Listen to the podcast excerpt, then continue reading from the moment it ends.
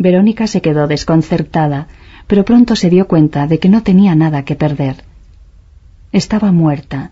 ¿De qué serviría estar alimentando los miedos y prejuicios que siempre limitaron su vida?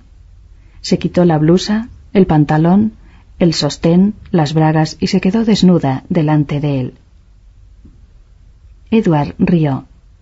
Ella no sabía de qué, pero se dio cuenta de que había reído. Delicadamente cogió su mano y la colocó sobre su sexo.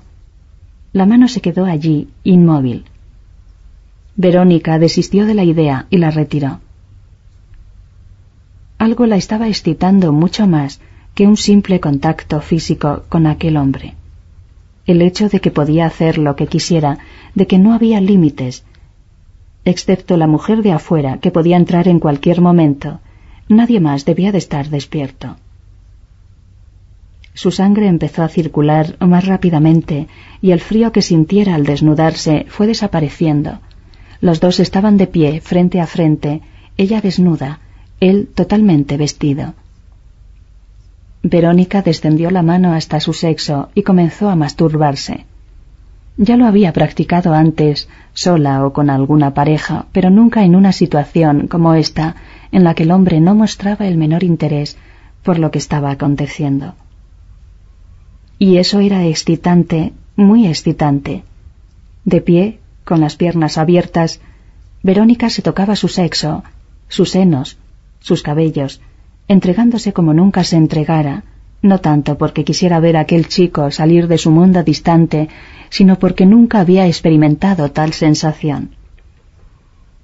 Empezó a hablar, a decir cosas impensables, que sus padres, sus amigos, sus ancestros habrían considerado lo más sucio del mundo. Llegó el primer orgasmo y se mordió los labios para no gritar de placer. Edward la miraba frente a frente, fijamente, había un brillo diferente en sus ojos. Daba la impresión de que fuese consciente de algo, aunque fuese tan solo de la energía, el calor, el sudor, el olor que exhalaba su cuerpo. Verónica aún no estaba satisfecha. Se arrodilló y comenzó a masturbarse otra vez. Quería morir de gozo, de placer, pensando y realizando todo lo que siempre le había sido prohibido imploró al hombre que la palpara, que la sometiera, que la usase para todo lo que le viniera en gana. Le hubiera gustado que Zezka también estuviese allí, porque una mujer sabe cómo tocar el cuerpo de otra como ningún hombre lo consigue, ya que conoce todos sus secretos.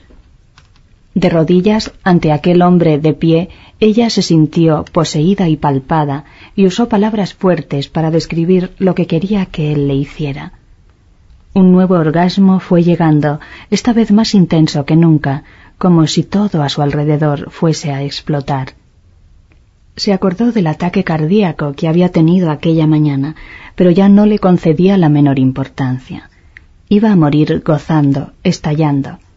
Se sintió tentada de sujetar el sexo de Edward, que se encontraba justo delante de su rostro, pero no quería correr ningún riesgo de estropear aquel momento estaba yendo lejos, muy lejos, exactamente como le había dicho Mari.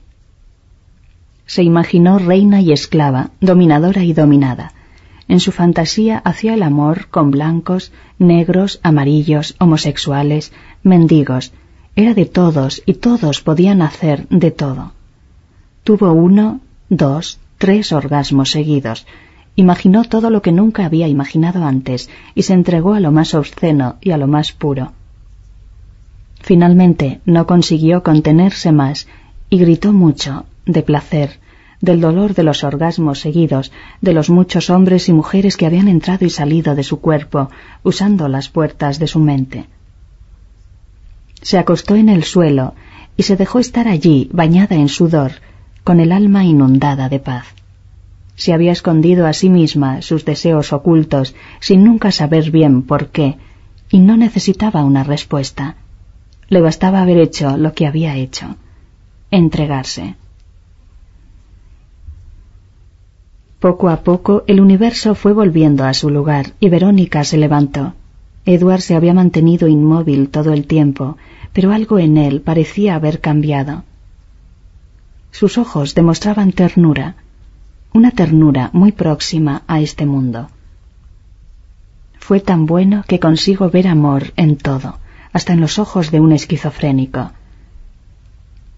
Empezaba a vestirse cuando sintió una tercera presencia en la sala. Mari estaba allí. Verónica no sabía en qué momento había entrado, lo que había escuchado o visto, pero aún así no sentía ni vergüenza ni miedo. Se limitó a mirarla con la misma distancia con que se mira a una persona demasiado próxima. Hice lo que tú me sugeriste, dijo. Llegué lejos. Mari permaneció callada. Acababa de revivir momentos muy importantes de su vida y sentía un cierto malestar. Quizás fuera la hora de regresar al mundo, enfrentar los avatares del mundo exterior, decir que todos podían ser miembros de una gran fraternidad aunque nunca hubieran conocido un manicomio. Como aquella chica, por ejemplo, cuya única razón para estar en Billet era haber atentado contra su propia vida. Ella nunca había conocido el pánico, la depresión, las visiones místicas, la psicosis, los límites a los que la mente humana nos puede llevar. Aunque hubiese conocido a tantos hombres, nunca había sentido lo que hay de más oculto en sus deseos, y el resultado era que no conocía ni la mitad de su vida. Ah, si todos pudiesen conocer y convivir con su locura interior. ¿Sería peor el mundo? No, las personas serían más justas y felices. ¿Por qué no hice nunca esto antes? Él quiere que interpretes una pieza más, dijo Mary mirando hacia Edward. Creo que lo merece. Lo haré. Pero contéstame, ¿por qué nunca había hecho esto antes? Si soy libre, si puedo pensar en todo lo que quiero, ¿por qué siempre evité imaginar situaciones prohibidas? ¿Prohibidas? Escucha, fui abogada y conozco las leyes. También fui católica y conocía de memoria muchos pasajes de la Biblia. ¿Qué quieres decir con prohibidas? Mary se acercó a ella y la ayudó a ponerse el jersey. Mírame bien a los ojos y no te olvides de lo que te voy a decir. Solo existen dos prohibiciones, una por la ley del hombre y otra por la ley de Dios. Nunca fuerces una relación con alguien, pues es considerado estupro. Y nunca tengas relaciones con menores, porque este es el peor de los pecados. Aparte de esto, eres libre, siempre existe alguien que quiere hacer exactamente lo mismo que tú deseas. Mary no estaba predispuesta a enseñar asuntos importantes a alguien que iba a morir tan pronto. Con una sonrisa dijo buenas noches y se retiró. Edward no se movió. Esperaba que Verónica interpretase una pieza para él. Ella tenía el deber de recompensarlo por el inmenso placer que le había proporcionado solo por permanecer delante de ella, contemplando su locura sin pavor ni repulsión. Se sentó al piano y volvió a tocar. Sentía el alma ligera y ya ni siquiera el miedo a la muerte la atormentaba. Había vivido lo que siempre escondiera de sí misma, había conocido los placeres que podía experimentar una virgen y una prostituta, una esclava y una reina, más intensamente de los de una esclava que los de una reina. Aquella noche, como por milagro, todas las canciones que sabía volvieron a su mente e hizo que Edward disfrutase tanto como lo había hecho ella. Cuando encendió la luz, el doctor Igor se sorprendió al ver a la chica sentada en la sala de espera de su consultorio. Aún es muy temprano y tengo el día muy ocupado. Sé que es temprano, dijo ella. Y aún no ha empezado el día, pero necesito hablar un poco, solo un poco. Necesito ayuda. Tenía ojeras, su piel carecía de brillo, síntomas típicos de quien ha pasado la noche en vela.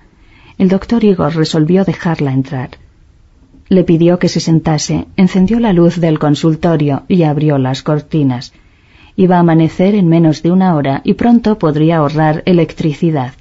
Los accionistas vigilaban mucho los gastos, por insignificantes que fueran. Dio una rápida mirada a su agenda. Cezca ya había recibido su último shock de insulina y había reaccionado bien, o más exactamente, había conseguido sobrevivir a ese tratamiento inhumano. Menos mal que en aquel caso específico el doctor Igor había exigido que el Consejo del Hospital firmase una declaración en virtud de la cual se responsabilizaba de los resultados. Pasó a examinar los informes. Dos o tres pacientes habían actuado de manera agresiva durante la noche, según relato de los enfermeros, entre ellos Edward, que había vuelto a la enfermería a las cuatro de la madrugada y se había negado a tomar sus pastillas para dormir. El doctor Igor tenía que tomar alguna medida. Por más liberal que Villet fuese internamente, era preciso mantener las apariencias de una institución conservadora y severa. Tengo que solicitarle algo muy importante, le dijo la chica. Pero el doctor Igor no le prestó atención. Con un estetoscopio comenzó a auscultar sus pulmones y su corazón probó sus reflejos y examinó el fondo de su retina con una pequeña linterna portátil. Detectó que ella no tenía apenas rastros de envenenamiento a causa del vitriolo o la amargura, como todos preferían llamarlo.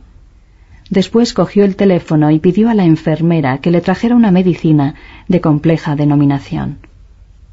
Parece que a usted no se le aplicó la inyección anoche, le dijo. Pero me siento mejor. Se puede apreciar en su cara ojeras, cansancio, falta de reflejos inmediatos. Si usted quiere aprovechar el poco tiempo de vida que le queda, por favor, haga lo que yo le mando. Justamente por eso estoy aquí.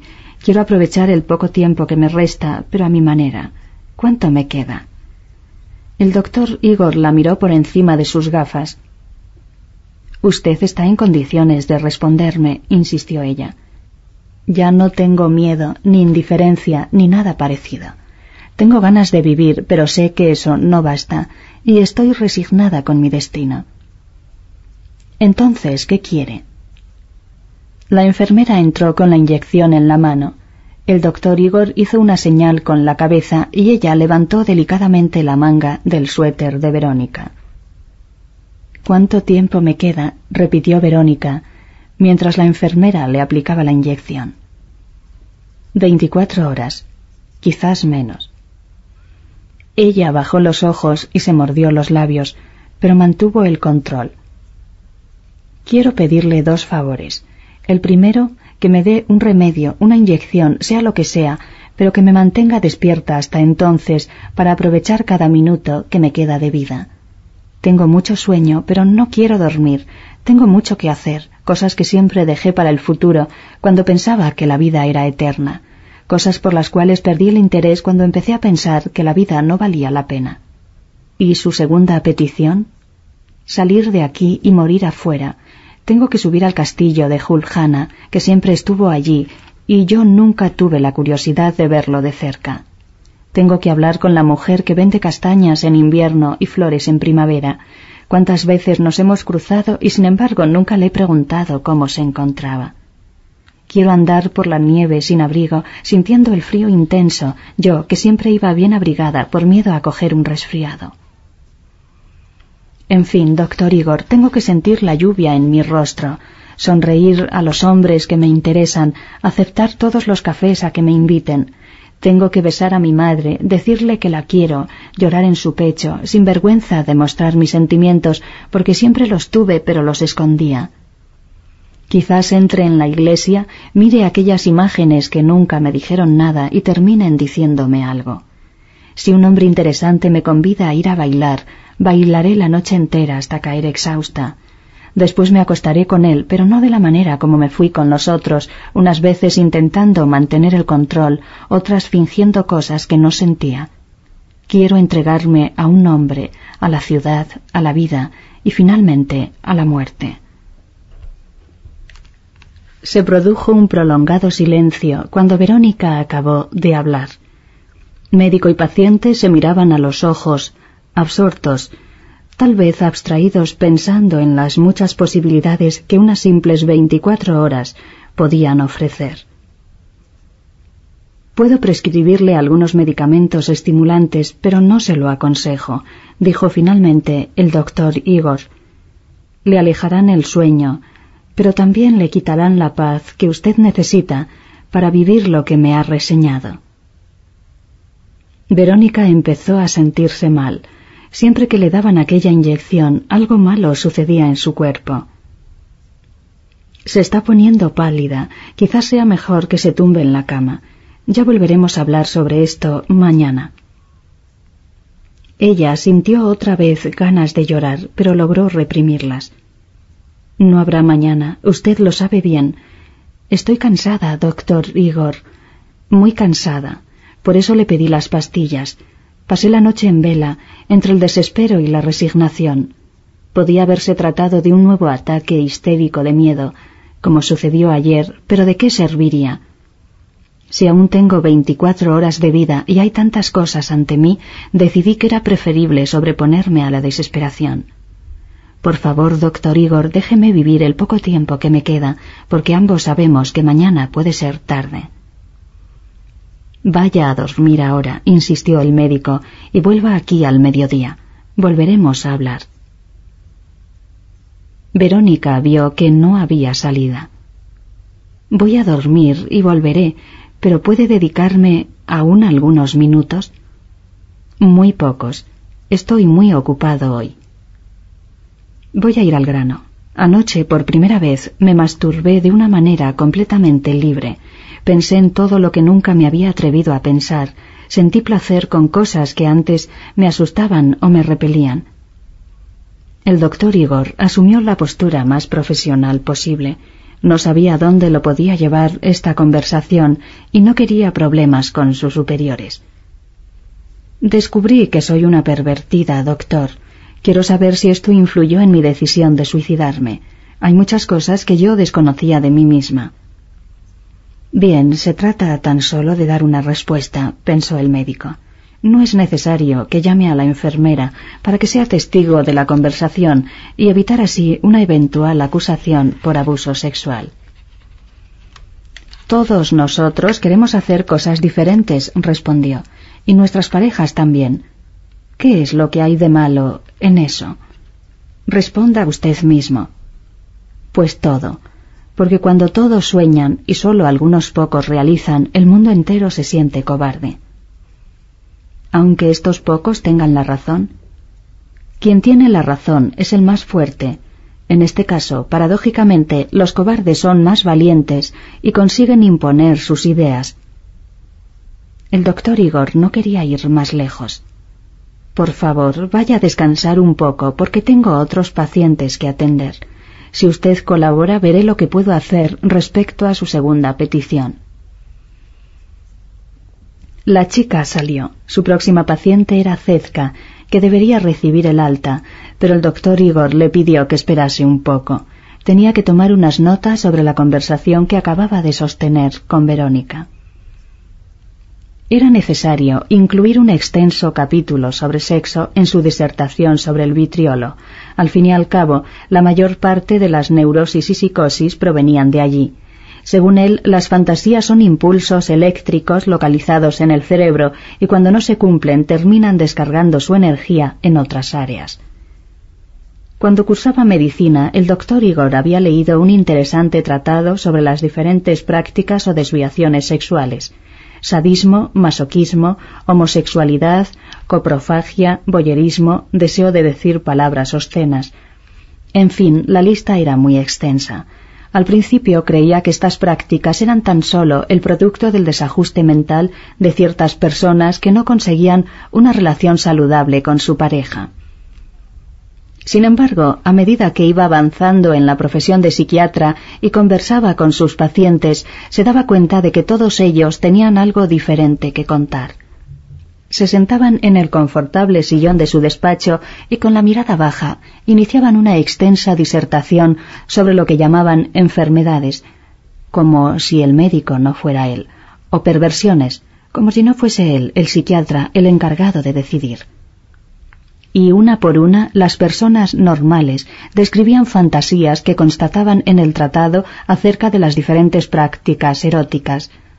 Un libro, dicho sea de paso, que defendía el derecho de cada uno a tener el orgasmo que quisiera siempre que no violentase el derecho de la respectiva pareja en el acto sexual. Mujeres que habían estudiado en colegios de monjas soñaban con ser humilladas, Hombres de chaqueta y corbata, funcionarios públicos de alto rango, confesaban que gastaban elevadas sumas en pagar a prostitutas rumanas solo para poder lamerles los pies. Muchachos enamorados de muchachos, chicas enamoradas de sus compañeras de colegio, maridos que querían ver a sus esposas en brazos de desconocidos, mujeres que se masturbaban cada vez que descubrían un indicio de adulterio en el comportamiento de su pareja madres que necesitaban controlar el impulso de entregarse al primer hombre que tocaba el timbre de su casa para traer algo, padres que contaban aventuras secretas con los rarísimos travestis que conseguían pasar el riguroso control de la frontera.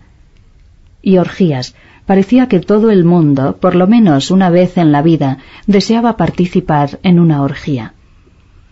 El doctor Igor dejó descansar un momento su estilográfica y reflexionó sobre sí mismo.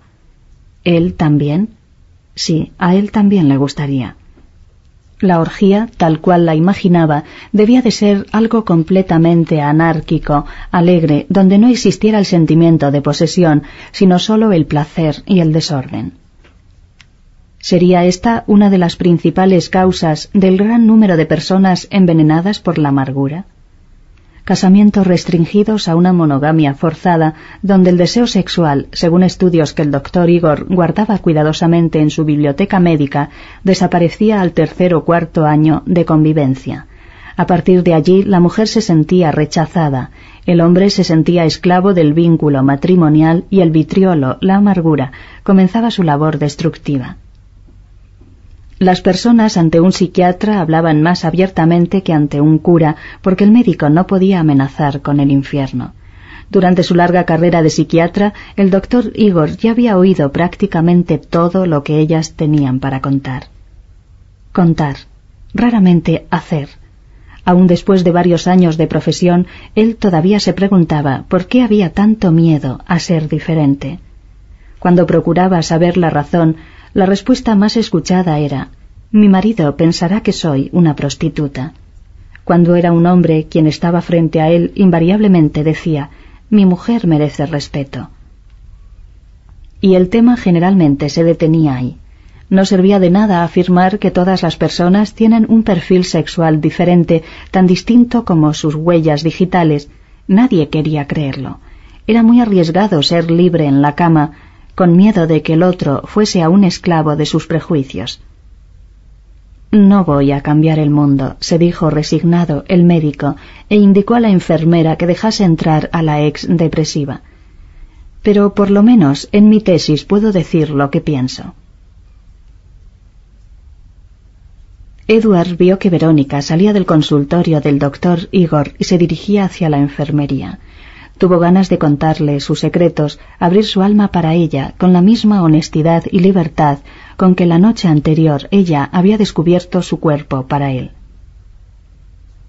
Había sido una de las más duras pruebas que había experimentado desde que ingresara en Billet como esquizofrénico, pero había conseguido resistir y estaba contento aun cuando su deseo de volver a este mundo empezase a molestarlo.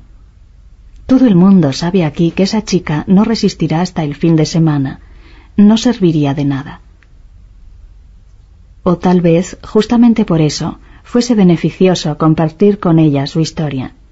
Desde hacía tres años solamente hablaba con Mari, y aún así no estaba seguro de que ella lo comprendiera perfectamente. Como madre, ella debía de pensar que sus padres tenían razón, que tan solo deseaban lo mejor para él que las visiones del paraíso eran un sueño absurdo de adolescente totalmente ajeno al mundo real. Visiones del paraíso, exactamente lo que lo había llevado al infierno, las infinitas peleas con la familia, la sensación de culpa tan fuerte que lo había dejado incapaz para reaccionar y le había obligado a refugiarse en otro mundo. Si no hubiera sido por Mari, él aún estaría viviendo en esa realidad separada. Sin embargo, apareció Mary, cuidó de él, hizo que se sintiera de nuevo querido. Gracias a eso, Edward aún era capaz de saber lo que pasaba a su alrededor. Unos días antes, una joven de su edad se había sentado al piano a tocar la sonata Claro de Luna. Sin saber si la culpa era de la música o de la joven o de la luna o del tiempo que llevaba en Billet, Edward sintió que sus visiones del paraíso comenzaban a importunarlo otra vez. Él la siguió hasta la enfermería de mujeres, donde un enfermero le interceptó el paso. Aquí no puedes entrar, Edward. Vuelve al jardín. Está amaneciendo y hará un bonito día. Verónica miró hacia atrás. Voy a dormir un poco, dijo ella delicadamente. Hablaremos cuando me despierte. Verónica no entendía por qué, pero aquel chico había pasado a formar parte de su mundo o de lo poco que quedaba de él. Estaba segura de que Edward era capaz de comprender su música, admirar su talento, aunque no consiguiese emitir una palabra, sus ojos lo decían todo. Como en este momento en la puerta de la enfermería, cuando hablaban de cosas que ella no quería oír. Ternura, amor. Esta convivencia con enfermos mentales me ha hecho enloquecer deprisa. Los esquizofrénicos no sienten eso, no por seres de este mundo. Verónica sintió el impulso de volver para darle un beso, pero se controló porque el enfermero podía verla y contárselo al doctor Igor, y el médico seguramente no permitiría que una mujer que besa a esquizofrénicos saliera de Billet. Edward se detuvo frente al enfermero. Su atracción por aquella chica era más fuerte de lo que imaginaba, pero tenía que contenerse. Pediría consejo a Mary, la única persona con quien compartía sus secretos. Con seguridad ella le diría que lo que estaba queriendo sentir, amor, era peligroso e inútil en un caso como aquel. Mary le pediría a Edward que se dejara de tonterías y volviera a ser un esquizofrénico normal, y después reiría abiertamente porque la frase no tenía mucho sentido. Se unió a los otros enfermos en el refectorio, comió lo que le sirvieron y salió para el obligado paseo por el jardín. Durante el baño de sol, aunque aquel día la temperatura bajaba de cero, intentó aproximarse a Mary, pero ella tenía el aspecto de alguien que desea estar solo. No necesitaba decirle nada, pues Edward conocía lo suficientemente bien la soledad como para saber respetarla. Un nuevo interno se acercó a Edward. Aún no debía de conocer a nadie. Dios castigó a la humanidad, decía, y la castigó con la peste. Sin embargo, yo lo he visto en mis sueños y me ha pedido que viniese a salvar a Eslovenia. Edward comenzó a alejarse mientras el hombre gritaba ¿Te crees que estoy loco? Pues lee los Evangelios. Dios envió a su hijo y su hijo regresa por segunda vez. Pero Edward ya no le escuchaba. Estaba mirando a las montañas allá afuera y se preguntaba qué le estaba pasando, por qué tenía ganas de salir de allí, donde había encontrado la paz que tanto buscaba. ¿Por qué arriesgarse a avergonzar de nuevo a sus padres cuando todos los problemas de la familia ya estaban resueltos? Empezó a agitarse andando de un lado al otro, esperando que Mary saliese de su mutismo y pudiesen hablar. Pero ella parecía más distante que nunca. Sabía cómo escaparse de Billet. Por eficaces que pudieran parecer los sistemas de seguridad, tenían fallos, por la sencilla razón de que una vez dentro, las personas tenían muy pocas ganas de volver a salir. Había un muro del lado oeste que podía ser escalado sin grandes dificultades, ya que estaba lleno de rajaduras. Quien decidiera traspasarlo se encontraría en un campo y cinco minutos después, siguiendo la dirección norte, se hallaría en una carretera que llevaba a Croacia. La guerra ya había terminado, los hermanos eran de nuevo hermanos, las fronteras no estaban tan vigiladas como antes. Con un poco de suerte podría estar en Belgrado en seis horas.